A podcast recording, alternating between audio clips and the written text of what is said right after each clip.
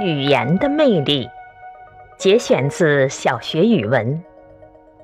诵读：凤凰之音。在繁华的巴黎大街的路旁，站着一个衣衫褴褛、头发斑白、双目失明的老人。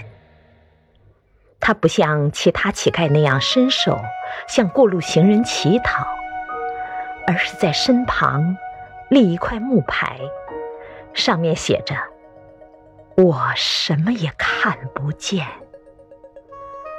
街上过往的行人很多，看了看木牌上的字，都无动于衷，有的还淡淡一笑，便姗姗而去了。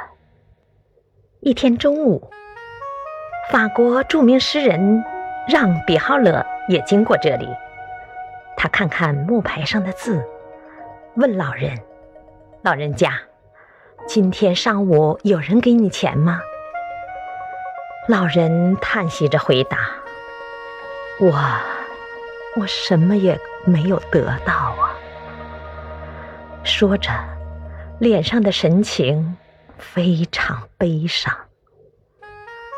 让彼得浩听了，拿起笔，悄悄地在那行字的前面填上了“春天到了”，可是这几个字。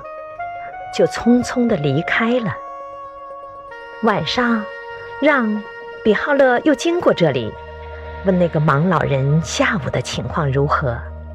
老人笑着回答说：“先生，不知为什么，下午给我钱的人多极了。”让比浩乐听了，摸着胡子，满意的笑了。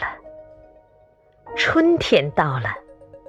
可是我什么也看不见。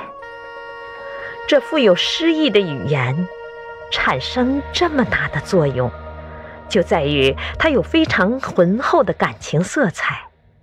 是的，春天是美好的，那蓝天白云，那绿树红花，那莺歌燕舞，那流水人家。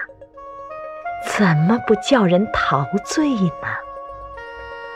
但这良辰美景，对于一个双目失明的人来说，只是一片漆黑。